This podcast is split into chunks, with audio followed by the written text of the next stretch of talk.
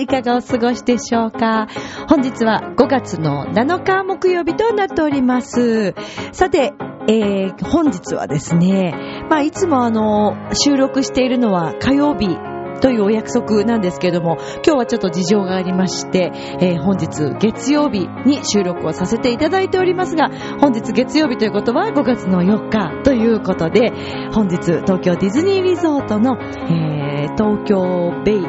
ー前浜ホテルクラブリゾートさんでのライブ終了したところでございます。イエーイ 遊びに来てくださった皆様、ありがとうございます。今日はちょっとそんなお話もしていきたいと思いますけれども、さあ、この番組、ミッチェルのラブミッションという番組は、恋愛、そして夢をテーマに、不可能を可能にするをモットーにいたしました私、ミッチェルが楽しくお話を前向きにしていくという、そんな番組となっております。さあ、えー、その東京ベイ、えー、のね、えークラブリゾートさんでのお話、そして、美味しいご飯屋さんのお話でしょ？それから5月15日のライブにあたってのですね、えーとっても素敵な、えー協力をしてくださっている皆さんのお話もしつつ、えー今日は進めていきたいと思います。えー今日も皆さん、元気にいきましょう。よろしくお願いします。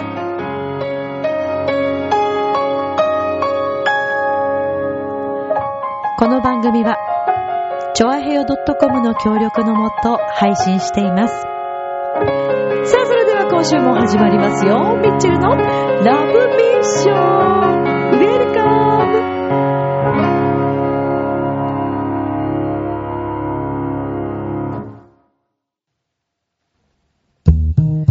ねえ、楽しんでる？もしかして諦めたりしてない？チョアヘア .com を聞いているそこのあなた、ミッチェルと一緒にラブミッション。ということで、皆様改めまして、こんばんは、ミッチェルです。いかがお過ごしでしょうか？さあ、本日は5月の7日になりました。ねえ、連休、いかがでしたでしょうか？ご実家にね、帰省された方、えー、また、はたまた、どこかにね、ご旅行行かれた方、そして、お仕事をされていた方、えーそれぞれいらっしゃると思いますけれども、まあ、あの、私はですね、連休中は、まあ、お仕事だったものでございまして、はい。で、まあ、これ、えっ、と、今収録しているのが4日なんですけど、で、あの、6日にはですね、えー、もう、もうすぐなんですけども、久しぶりのワンマンライブの、はい、えー、リハーサルなどがございまして、なんだかこう、バタバタしている限りでございます。でも、あの、本当に充実したね、えー、毎日を過ごさせていただいているんですけれども、まあ、帰省された方ね、私は思うんですけども、ご実家がね、こう、今自分の住んでいる環境からちょっと遠くにある方って、すごく羨ましいなと思うんですよね。この連休ゴールデンウィークのたびに私毎年そう思うんですよね。だよくこうね、友達とかもみんな実家に帰るとか、でね、ゆっくりしてきてまたこう帰ってくるとか、なんかいいですよね。そういう場所があるっていうのはね、あの、またこう、いつもと違う土地に帰るということで、気分的にもまたリラックスするでしょうし、なんかリフレッシュして、またね、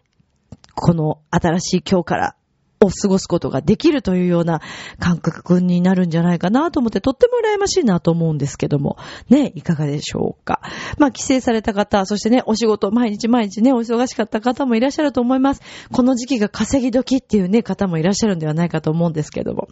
えー、まあ、先ほどもお話ししました通り、ちょっと、えー、いつもですね、火曜日に、えー、この番組は収録をしているんですけれども、ちょっと事情がありまして、今週はあの月曜日にちょっと収録をさせていただいております。ですので、えー、はい。あしからずというね、はい、あの、お便りをいつもくださっている、むつきさん、もしかしたら、もしかしたら、えー、間に合っていないというね、えー、状況だったりも、はい、えー、したかなという感じで本当に申し訳ないんですけれども。さあ、えーとですね、まあ、今日はその月曜日4日ということで、東京ディズニーリゾートに、えー、ございます、東京ベイ舞浜ホテルクラブリゾートさんでのライブがございました。えー、遊びに来てくださった皆様、本当にありがとうございました。まあ、あの、ゴールデンウィーク中ということでね、あの、お泊まりになっている方ももちろん、えー、たくさんいらっしゃったと思うんですけれども、あの、このね、えー、クラブリゾートさんでのライブ、えー、今回で、だから何回目 ?1、2、3、4回 ?5 回目 ?4 回目が5回目だと思うんですけどね。はい。ごめんなさいね。いや、5回目かな ?5 回目ですね。はい。だと思います。そうです。5回目ですね。はい。昨年のね、ちょうどゴールデンウィークから、えっ、ー、と、スタートしたと思うんですけれども、まあ本当にあの、私どもはですね、あんな環境でこう演奏させていただくというのがとってもありがたいんですけれども、まああの、そうですね。なんといってもあの、クラブリゾートさんって、えー、いつもね、私お話ししてると思うんですけど、11階建てのこう、吹き抜けになっていて、天井までこうね、えー、もうあの、ガラス張りになってるので、天井が。なので、えー、天気のいい日だと、お月様が見えるんですって、この連休も、あのこのユースタファミリーが、えっ、と、ユースタイルのね、えー、浦安のみんな、えー、メンバーがですね、あの、連日、えー、毎日こう、それぞれパフォーマンスとか演奏とかしていたんですけれども、お天気の良かった日はどうやらお月様が見えたようで、とっても綺麗だったとお話をお伺いしました。ちなみに、えー、私本日行わせていただきました4日がね、本当は満月だったんですけど、あの、残念ながらね、ちょっともう夜になってきたら少し曇ってきてしまいまして。まあでもそのおかげもあってって言ったらちょっと申し訳ないんですけど、あの、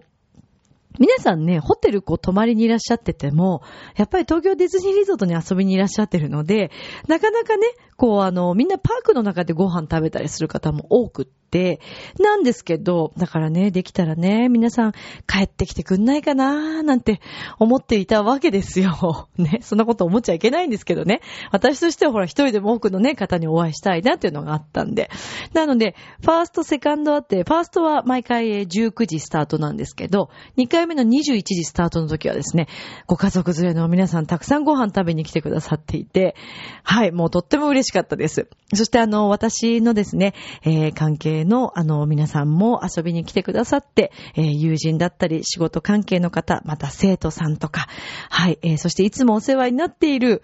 カメラマンのね、千春ちゃん、いつもありがとうございます。あの、Facebook の方にも写真を上げさせていただいてるんですけども、いつも千春ちゃんがね、お写真を撮ってくれたりして、そして今回はですね、とっても素敵なご主人とお二人でいらっしゃってくださったんですけど、やっぱりさ、夫婦ってさ、似るんだね。似るし、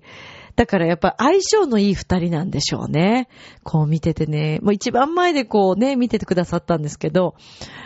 もうなんか微笑ましくてですね。で、今回あの、もうあの、ショコラビットメンバーということで、まあ、あの、残念ながらちょっとサックスの、えー、菅原さとみちゃんが、えー、別の本番のリハーサルが入っていたので、えー、今回は残念ながらちょっと一緒にできなかったんですけれども、まあ、あの、今回、えー、いつもと一緒にね、えー、ピアノの沼部ひろこちゃんと、それからパーカッション、ドラムの有田京子ちゃんと、えー、3人で演奏させていただいたんですね。今回はトリオバージョンだったんですけど、まあもう3人でね、もう千春ちゃんはよくあのお話しさせていただいてるので、もうあのね、あの二人、ご、ご主人と、まあ、あの、お二人ともお話をしたんですけど、まあ、あの、控室戻ってからも、夫婦、いや、あの、お二人いいよね、とか言いながら、ねなんか素敵だね、なんて言って、ああ、自然な感じっていいね、なんていうね、話をしていましたけど、千春ちゃんご夫婦さん聞いてくれてますか？本当にありがとうございます。あの、微笑ましい気持ちをいただきました。私たちもプライベートも頑張っていこうと思います。ありがとうございます。まあ、あの、本当に、あの、私たちにはですね、あの、皆さん気軽にお声をかけていただければと思うんですね。どこか、あの、今後もあの、ライブとかで会った時とか、あの、ぜひ声かけていただきたいんですけど、まあ、今回あの、遊びに来てくださったのは、えー、以前私がレッスンさせていただいてた生徒さんと、その生徒さんの息子さんが遊びに来てくれたり、それから、えー、私が今お仕事をさせていただいている、えー、東京ディズニーリゾートの、えー、とある場所のですね、職場大変お世話になっている、とっても可愛らしい、大好きな女の子。はい。えー、ちょっと、お名前はね、ここで言っちゃったあれなので、えっ、ー、と、A さんとしときます。はい。A ちゃんね。A ちゃんも遊びに来てくれて。もうほんとそれも嬉しかったし、えー、それから、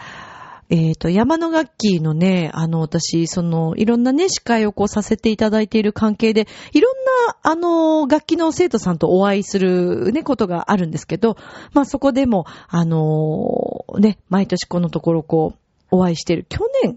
からですかね。はい。去年今年ともね、お会いしている。で、ブログの方にもね、あの、足を運んでくださって、はい。ドラネコさんという方がいらっしゃるんですけど、ドラネコさんが、え、もう、あの、わざわざね、遠くから見に来てくださって、本当にありがとうございました。もう本当嬉しかったです。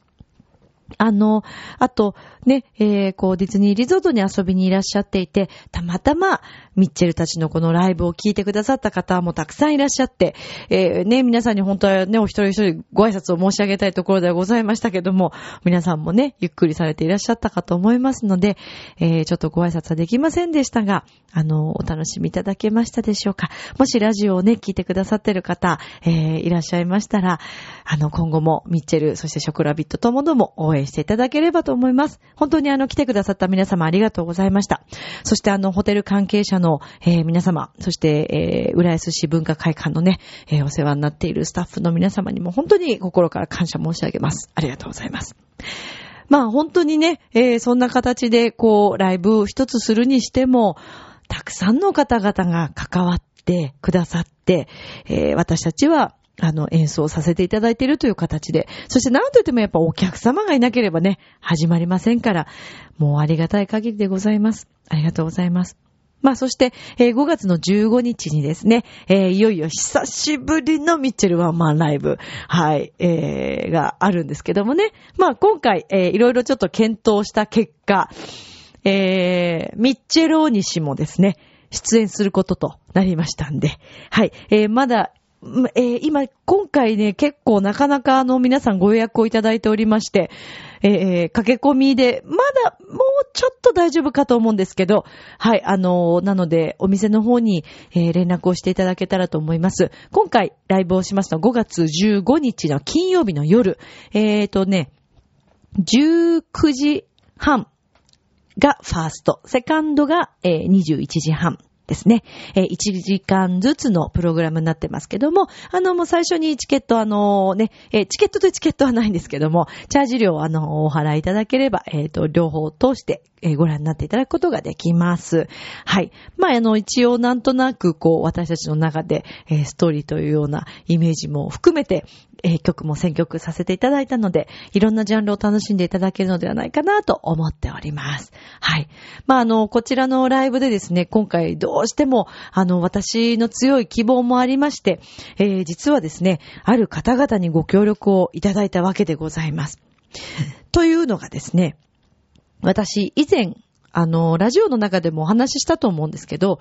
チャネリングアートと言って、あの、名前を言うと、その名前をこう書きながら、えー、いろんなこうね、メッセージ、私に今、例えば必要なメッセージがね、こう、降りてくるというね、素晴らしい力を持ってる、あの、方がいらっしゃるわけですよ。すごい可愛いね、女性の子なんですけどね。で、私あの、それ Facebook で、私の中学時代のお友達が、えー、その方とお友達で、で、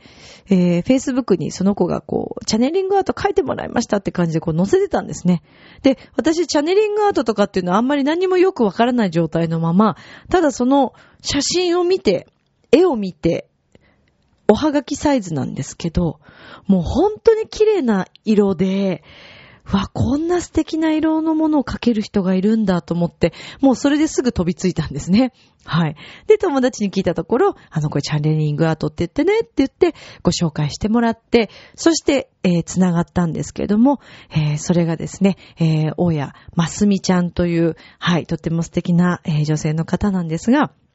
で、私、まーちゃんと呼ばせていただいているので、まーちゃんとここでも呼びますけども、で、あの、まーちゃんは、北海道に住んでらっしゃって、で、あの、まあ、そういったね、まあ、一時ほら、江原さんがスピリチュアルというのをこうね、えー、とても広めてくださいましたけども、私も結構そういうのすごく昔から信じていて、いろんな本とかね、読んだりもしてたんですけども、で、あのー、まー、あ、ちゃんはそういう力もちょっと持っている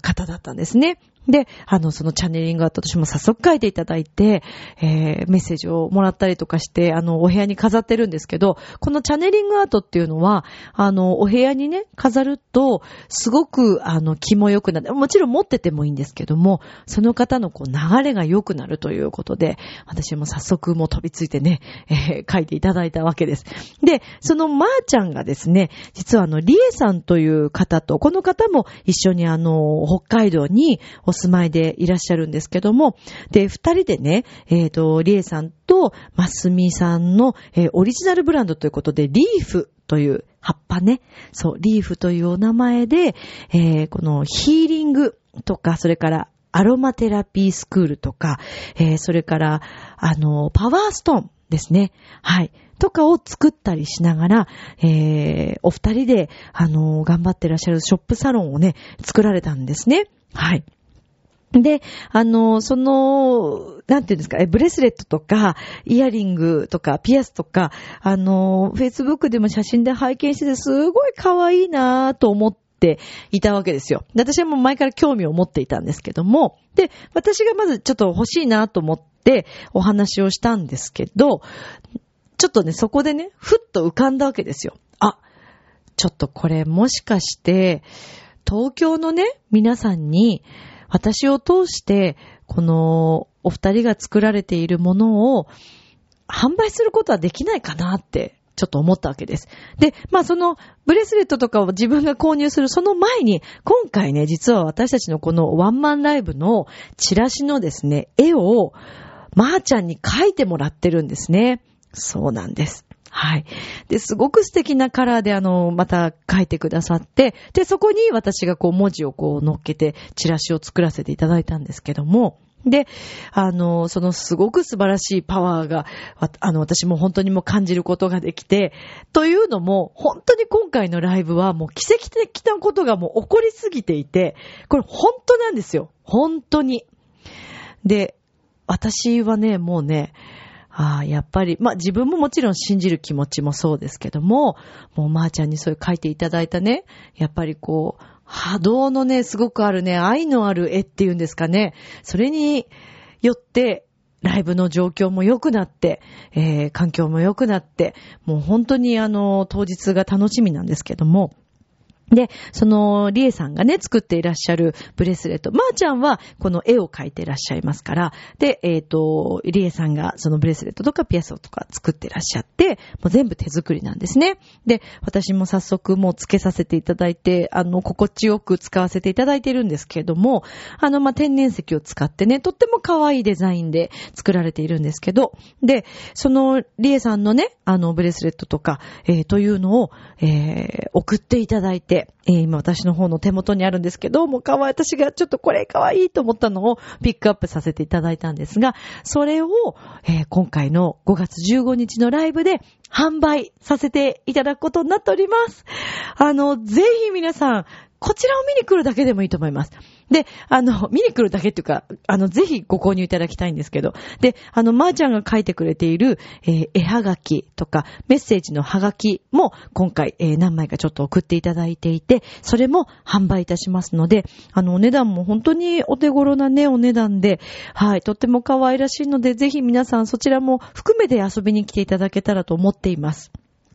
あの、お二人の作られた、こう、愛のこもった、えー、作品がですね、私たちのライブと一緒にコラボレーションしてくれるというのがとってもとっても嬉しいんですけれども、もうなんか会場中がきっとね、愛に包まれるんだろうなと思いながら、はい。そうなんです。なので、とっても楽しみなんですが。で、実はですね、えー、このお二人が、あのー、まあ、コンセプトとしてのはリーフということでね、木が大好きなお二人だそうです。で、あの、木が成長して若葉をつけていくイメージということで、このリーフというね、えー、名前になったようなんですね。で、実はこのリーフの、えー、活動の売り上げの一部が、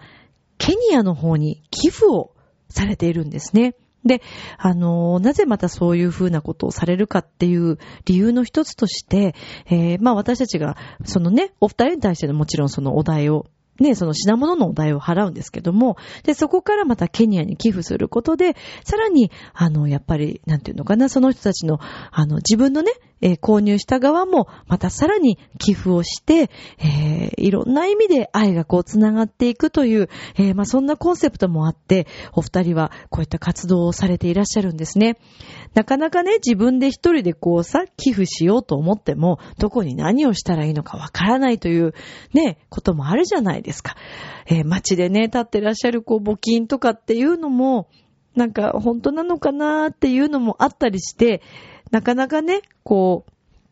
この最近の世の中ではね、ちょっと本当にそういうふうに思ってしまうのがとっても嫌なんですけども、でも、あの、まあね、こういうご時世ですから、まあ仕方がないのかなと思うんですが、まあでも、ね、そんな、やっぱり純粋な気持ちで、えー、私はですね、もうその絵を見た時にはって思いましたので、もう私の目に狂いはないと自分で思ってるんですけど。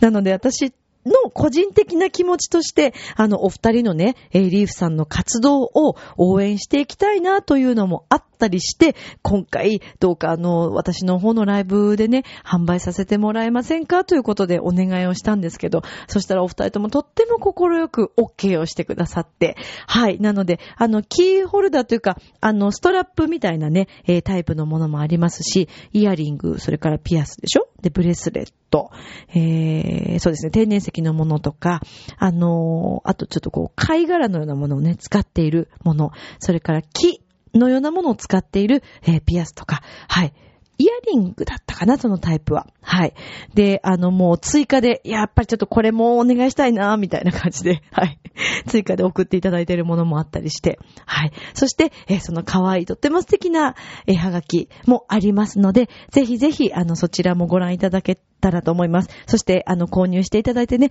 お二人の活動を応援していただけたらなと思います。みんなで幸せになったらすごいいいななんて思っているんですよね、私。はい。なので、あのぜひ5月15日のミッチェルライブワンマンライブ、久しぶりのワンマンライブ遊びに来てくださいね。よろしくお願いいたします。えー、今回、あの、本当にお豪華なね、メンバーで、それもだからね、お話ししたかもしれませんけど、この流れがね、良くなってこういうことになったんですよ。そうなんですよ。もうびっくりしましたよ、本当に。まさかまさか、本当は最初3人からスタートしてますからね。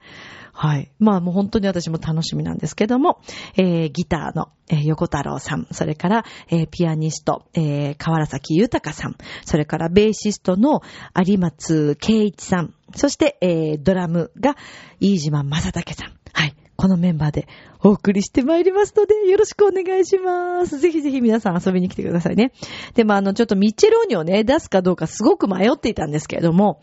え、えー、今回あの、バンドマスターをあの、担当してくれているのが横太郎さんなんですけどね。あの、バンドマスターっていうのはまあ、バンマス、通称バンマスって言いますけど、あの、バンドマスターさんがこう全体的のこう音楽をね、まとめてくれたりするんですけど、まあ、バンマスにもですね、まあ、相談して、どうですかね、こう、東京クラブさんって、ジャズの老舗なんですよ。で、もう古い歴史もあってね、とっても素敵な空間で、私2年前にもうあの、ライブさせてもらってるんですけど、こういう感じのライブのね、ライブハウスでミッチェローニを投入していくっていうのがどうかなと。で、あるね、音楽仲間にも相談したら、前代未聞だろうね、みたいな話になって、もしやったとしたら。うーん、どうかな、ちょっとお店にそぐわないかな、とかいろいろ思ったんですけど、それを打ち破っていくのがミッチェルだろうと。ということで、えー、バンマスにも相談したところ OK をもらいましたので はい。今回はミッチェロに入りということで、はい。楽しんでいただければと思います。曲目はですね、まあ、オリジナルを中心にクラシックのあの、ミッチェルアレンジのものですね。それから、うーんと、あとはですね、えー、と、そうですね、ジャズの曲も入っていたりとか、はい、あの、ジャンルは様々でございます。ですので、あの、全体的に皆さんに楽しんでいただければと思います。そして、東京クラブさん、お酒もとっても美味しいですから、あの、ぜひ、ね、ちょっぴり贅沢な、はい、夜を過ごしていただければと思います。で、えっ、とですね、東京クラブさんの水道橋店にて、5月15日のライブとなりますので、えーホームページのえー東京クラブさんの水道橋店のところに飛んでいただいて、そちらから5月15日を開けていただくと、私のライブ情報が書いてあります。で、そこから予約が可能ですので、ぜひ皆さんお待ちしてます。よろしくお願いいたします。で、当日はその、えー、まー、ちゃんたちのリーフさんのお品と、それから、えーミッチェルのですね、ミッションの CD ももちろん販売させていただきます。サインもいたします。よかったらハグもしますから、ぜひ皆さん遊びに来てください。いらないって、そんなこと言わないでよ。仲良くしようよ。ミッチェロニーがもしよかったらハグするってこともありえますからね。はい。よろしくお願いいたします。さて、えー、まあ、ちょっとね、さっきね、最初の方で言ったかな、美味しいご飯の話っていう、あの、まあ、そのね、東京、えーと、ベイ、前浜ホテル、クラブリゾートさんのお店のね、ご飯も、本当に美味しいんですよ。これ毎回私たちライブにね、あのーさせていただいている、行かせていただいているごとにご飯をごちそうになってるんですけど、めちゃくちゃ美味しくって、で、あの、品数、ご飯のその品数はそんなに多くないんですけど、どれも、みんなそれぞれ食べていて、もうみんな美味しい美味しいって言っていて、私はまず二つしか冒険してないんですけど、もうね、いつも迷うわけですよ。まあ、最初私カレーをいただいたんですね。もうザ・ホテルカレーっていう。でね、1250円ぐらいだったかな。でね、福神漬けと、らっきょうと、スープもついていて、そのお値段で、あの、ビーフカレーなんですけど、ビーフもふんだんに入ってますし、柔らかくてね、これがね、まろやかなね、ちょっぴりした辛さでね、美味しいんですよ。もうね、2杯食べれる、あれは。あの、私、カレー好きなんですけど、あの、ココイチさんのカレーも大好きなんですけど、やっぱりね、またそのホテルカレーでちょっと味がまた違いますよね。あの、クラブリゾートさんは、楽天ランキングでも1位のあの朝食だったかな？はい。朝食のバイキングだったかなが、あの1位だったりもされているようで、あのご飯もとても有名な、あの場所らしいんですけど、あの私たちのね、そのライブさせていただいたそのご飯屋さんもね、とっても美味しいんですよ。あの、ちょうどこう吹き抜けになっていて、えっと、池があるんですけど、ちょうどその目の前、もう一番こう、開けている、あの、たくさんテーブルが置いてあるのすぐわかると思うんですけど、で、そちらにお酒もありますし、ご飯だけ食べに行ってもいいかもしれないですね。あの、他にそこは、クラブリゾートさんはあの、ディズニーストアみたいな、はい、ディズニーのお店、あの、買い物できるところもあるし、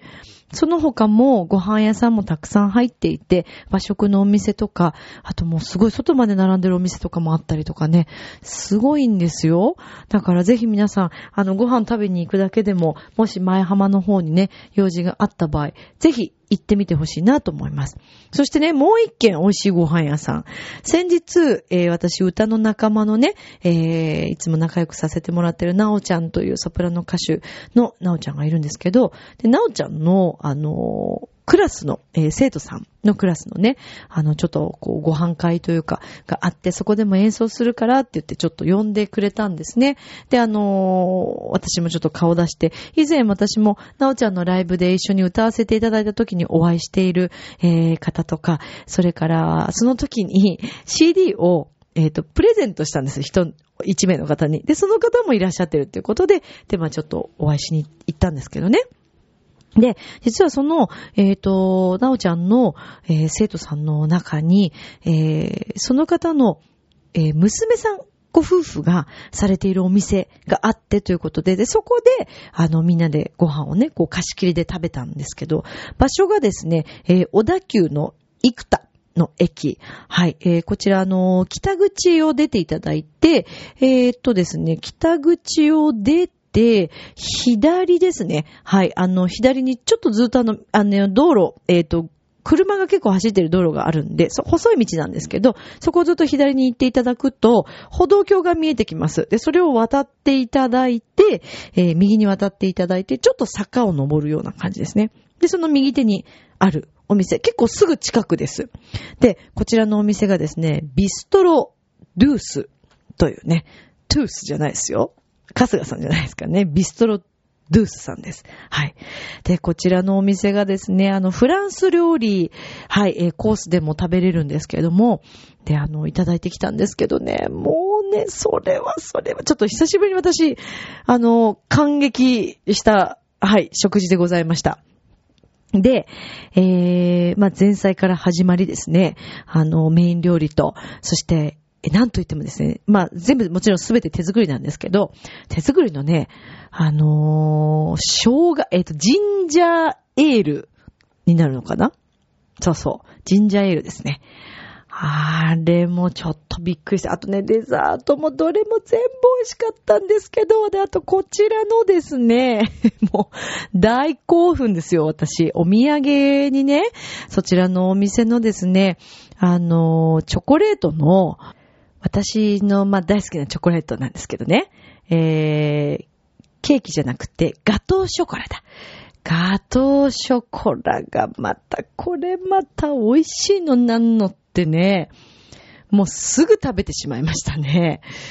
まあ、とりあえずもう私は絶対にまた遊びに行こうと思っているんですけど、まあちょっとお昼間だったのと、その後もあの予定があったので、お酒がね、残念ながらちょっと飲めなかったんですけど、メンバーの中にはね、あの、お酒を飲んでらっしゃる方もいらっしゃって、うわ、いいなぁと思って。すごく可愛らしいお店なんですよ。で、その、あの、娘さん夫婦がね、あの、されてる、まあ、おお店で、ね、フランスでもこう勉強されてきているんですけど、ワインとかももちろん、お酒ももちろんあるんですけど、で、その妹、えっ、と、ご兄弟、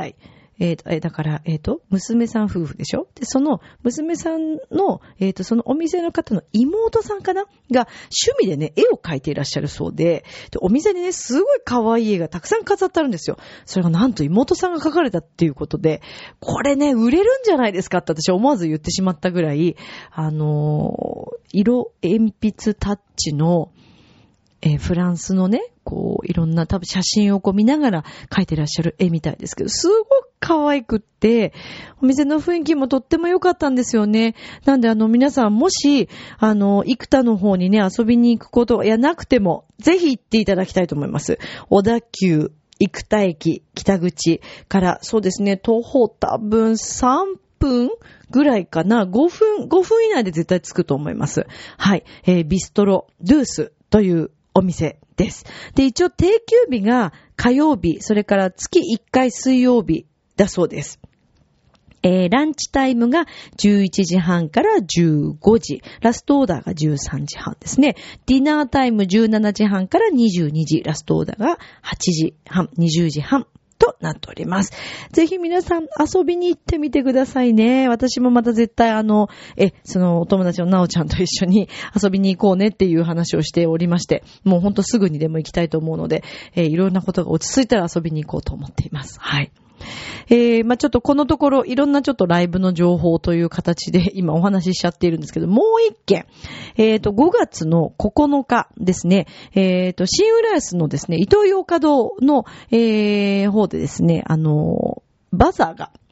あるんですけど、バザー？あ、バザーじゃないか。もう何言ってんだろうね。バザーじゃないですね。えーっとね、フリーマーケットだ。はい。フリーマーケットがあって、もう朝9時とか9時半ぐらいから始まってるのかな。で、あのーそちらでもですね、実はあのー当日、あの、いろんな方が演奏するらしいんですけども、私もちょっと詳しく分かっていない状態なんですが、えーっとですね、私は10時から、えー30分ぐらいかな、あの、演奏させていただくので、ももちろん無料で聴けますから、はい。よかったらぜひ遊びにいらっしゃってください。ちょっとステージが組まれるのかどうかっていうのがわからないんですけど、5月9日の土曜日ですね、10時から、はい。えーぜひ遊びに来てください。よろしくお願いします。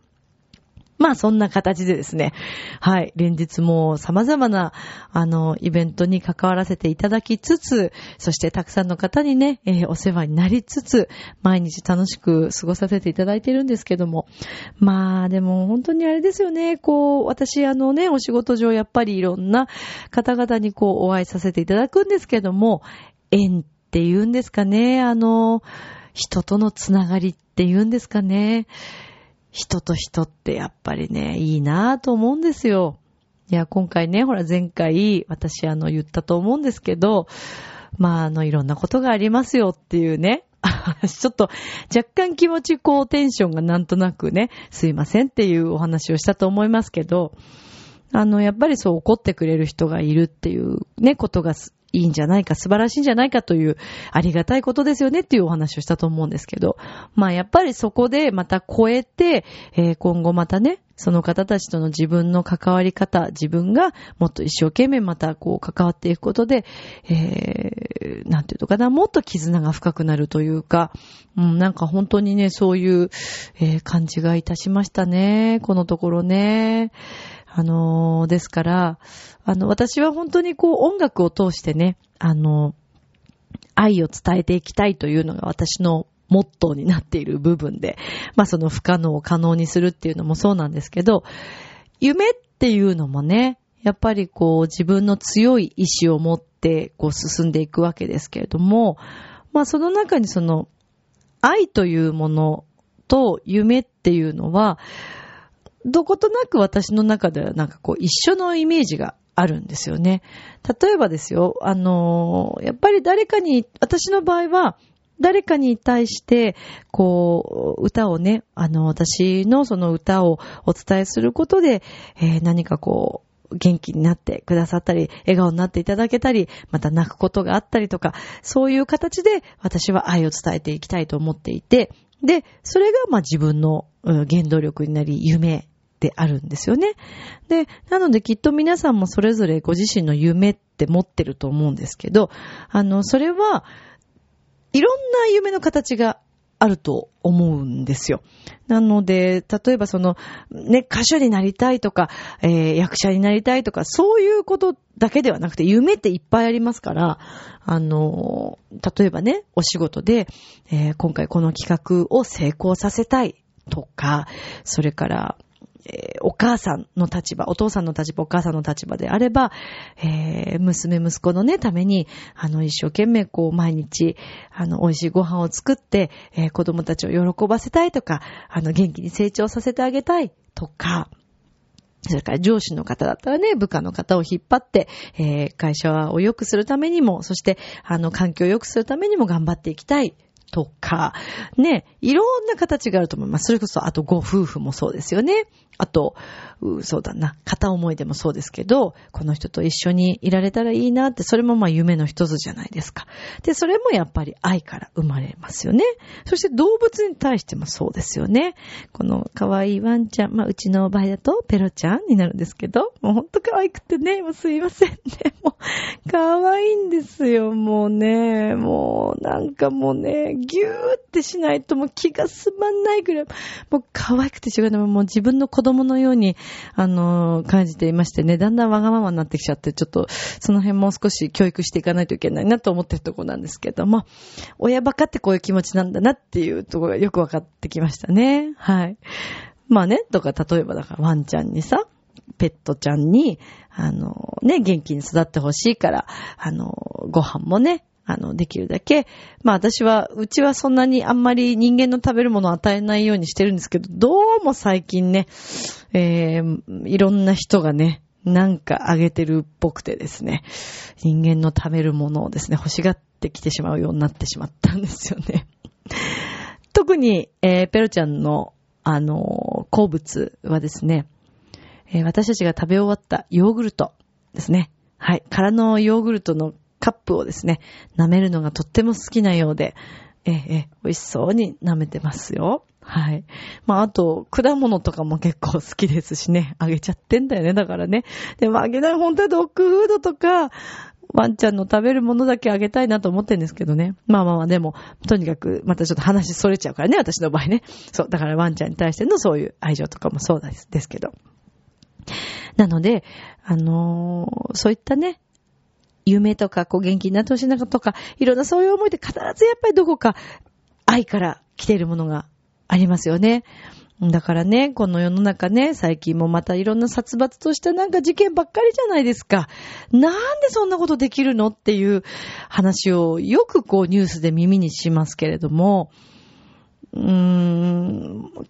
本に戻ろう、みんなで。あの、あの、せめて、ね、やっぱりこう、地球上全員がっていうのはちょっと難しいと思うんですけど、ね？でもそう言っちゃったらもうどうにもなりませんから。まず私たちから、ね？あのー、私もそうですし、ラブミッションを聞いてくださっている皆さんは、絶対愛に溢れている皆さんだと思ってますから、私は。えね、こんな愛とか、夢とか恋だとかって語ってるね、こんなやつの話についてきてくださってるわけですから、もう絶対皆さん愛とか恋とか夢とか好きな方々だと信じているんですけど、ね。あの、でも皆さんはそれは愛がある方たちだからだろうなと思ってるんですけどね。だから私たちで、まず近くの人たちに愛を伝えてって、だからそれこそね、自分の飼ってる動物、それから、えー、ご主人やご家族や、ね、お子さんやお友達やえー、職場の皆さんや、えー、知り合う、出会う皆さんや、いろんな方たちにこう愛を伝えていって、で、自分のこう近くの人だけではなくて、できることとしては、例えばこうお店にね、えー、ご飯食べに行きましたとか、スーパーに買い物に行った時、ね、どうやって愛をじゃあ伝えるのよってなると思うんですけど、ありがとうというね、言葉をやっぱり発するっていうことだけでも愛がもう伝わってると思うわけです。たまにね、こう、レジとか並んでても、こう拝見して、後ろから並んでてね、まあ皆さん忙しいからわかるんですけど、たまになんか、ね、お店の方に対して、ああ、そうか、そういう態度をとっちゃうのかっていう人とかをこう見てて、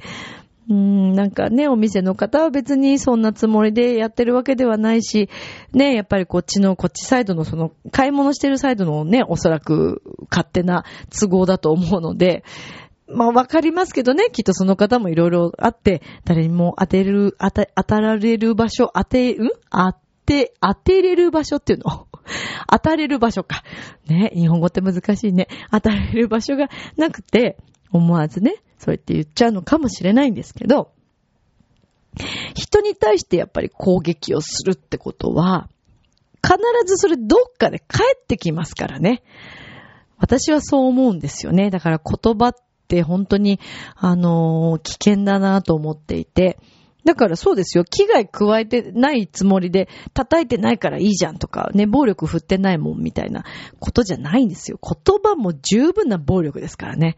だからね、あの、発する言葉とか、あの、それから今だとね、インターネット上に、えー、書けることとか、たくさんありますけど、そういう一つ一つのことから、あの、できるだけあんまりこう、マイナスなね、言葉じゃない方向に私は行きたいなと思ってるタイプなので、うん、だって、そこでほらまたマイナスなこと言っちゃうとさ、マイナスなこう波動が出ていくからさ、また悲しいことが増えるじゃないですか。だからできるだけ私は、で、しかもなんかプラスな楽しいことをいっぱい見えてる方が、自分も楽しいし、みんなハッピーになると私は思っていて、うん、まあね、その世の中すべてがすべていいことばっかりじゃないですよ、そりゃ。嫌なことだってあるに決まっている。あと、なんていうのかな、おそらくもう、波長が合わない人っていうのは多分、もうしょうがないんだよね、これはね。これはもうどうにもならないと思うんですよね。だって例えばね、私は赤が好きです。いや、私はえー、そうですね、紫、紫が好きですとか、もうここは譲れませんっていう、まあ例えば二人がいた場合、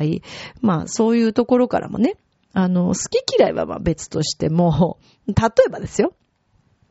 もうだって会わなければまあしょうがないわけですよ。っていうぐらいのことですから、別にどっちが悪いとかではなくって、もうたまたまもう波長が合わないってもうそれだけなんで、そしたらどうしたらいいかと言ったらね、きっとおそらく、うん、そうだな、まあ、あの、お仕事上でね、関係していく場合はもう、あの、ね、我慢をするか、そしてその方のいいところを見ていくようにするか、まあ、あとお仕事ということで割り切っていくか、だと思うんですけども、でもちょっとでもこう仲良くなれそうな何かがあるのであれば、それはやっぱりこちらからもね、あの、積極的に行った方がいいと思いますし、どこでどんな縁につながるかわかりませんから、いろんなね、可能性を捨てないようにしていけたらいいのかななんて思ったりもするんですよね。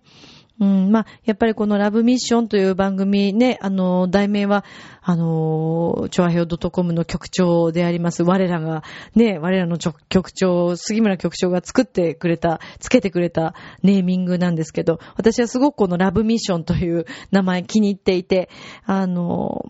ね、ミッションというのは使命という、えー、意味もありますし、そしてね、何かをこう、あの、前向きにこう行っていくというかね、あの、考えながらね、あの、向かっていくっていうような意味もあると思うんですけど、ミッションってね。だから、あの、私はもう愛をとにかくこう伝えていくね、いろんな行動に起こしていくという、そんな、あの、立場でいたいなというふうに思っていて、これからもいろんな努力をしていきたいなと思っているんですけどもね。なので、ラブミッションを聞いてくださっている、えー、皆さんとは一緒に、あのー、たくさんの愛を深めていって、えー、愛を伝えていけたらなと思います。もう本当に近く、小さなことからでいいと思うので、今日からできること、一つでもいいと思います。本当にそのお店のね、方に、えー、ありがとうって言ったりとか、ね。だから先ほどこう並んでいる、だからそうやってね、ちょっとこう見学越しの方を見てると、やっぱりお店の方も気分良くないじゃないですか。で、私そういうのを見ていて、その後、私が例えば順番が来た時に、はあ、この方もな、一生懸命頑張ってるんだよなって思ってね、思わずさっきその隣の方がいると、まだほらいらっしゃるじゃないですか。カゴ持ったりとかなんかして。聞こえるようにありがとうございますとか言うんですよ。たった一言ですよ。このありがとうございますって。この言葉はすごいですよ。これによってね、お店の方の気分も変わるわけです。で、そこにいた隣の人がもし聞こえてた場合、はって思うこともあるんですよ。ね。で、自分がこの言葉を発することで、ね、お店の方がね、今度逆にね、またありがとうございますって言って、すごく親切にしてくださったりとか、魔法の言葉ですよ。ありがとうございますって。結構何でも、例えばあのエレベーターとか待っててくださっても、あ、すいませんとか言っちゃうんですけど、すいませんをありがとうに変えるだけでも、全然またね、違うんですよね。で、おそらくね、近くにいる人とか、えー、お世話になっている方に、なんかこう、こっぱざかしくてね、ありがとうって言えないっていうこともあるかもしれませんね。えー、だけれども、それを相手は言わなくても、こっちが言ってあげるというのはすごく重要な気がするわけです。はい。なので私もこれからね、え私ありがとうという言葉大好きなので、えー、ありがとうという言葉、そして大好きっていうね、言葉を、あの、たくさんたくさん伝えていけたらなと思います。もちろんあの、嘘でね、言うのもまたなんなんでね、あの、私もやっぱり本当にそう思った時にたくさん発していきたいところではありますけど、でもありがとうという言葉はね、いつでも使えると思いますから、はい。あんまりね、しょっちゅういろんなとこで、大好きだよとか言ってたら、本当？っていうことになっちゃうから、あんまりね、ちょっとあんまり軽はずみに言える言葉ではないですけど、ありがとうは言えますから。はい。なので、みんなでね、一緒にこの言葉を広めつつ、そして、えー、ラブミッション聞いてくださっている愛のたくさんあるリスナーの皆さんと一緒に、えー、毎日、ね、この日本、そして地球上、ね、ちょっと大きく出ましたけど、はい、愛で包んでいきましょうね。よろしくお願いしますね。はい、ということで、えー、今日のラブミッション、皆様いかがでしたでしょうか？明日もスマイルで、ラブミッション。今日もありがとう。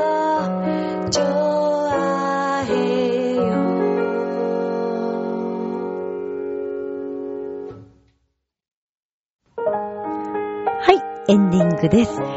えー、今日はね、ちょっとあの、ミッチェロニ氏が出てこなくて申し訳なかったんですけれども、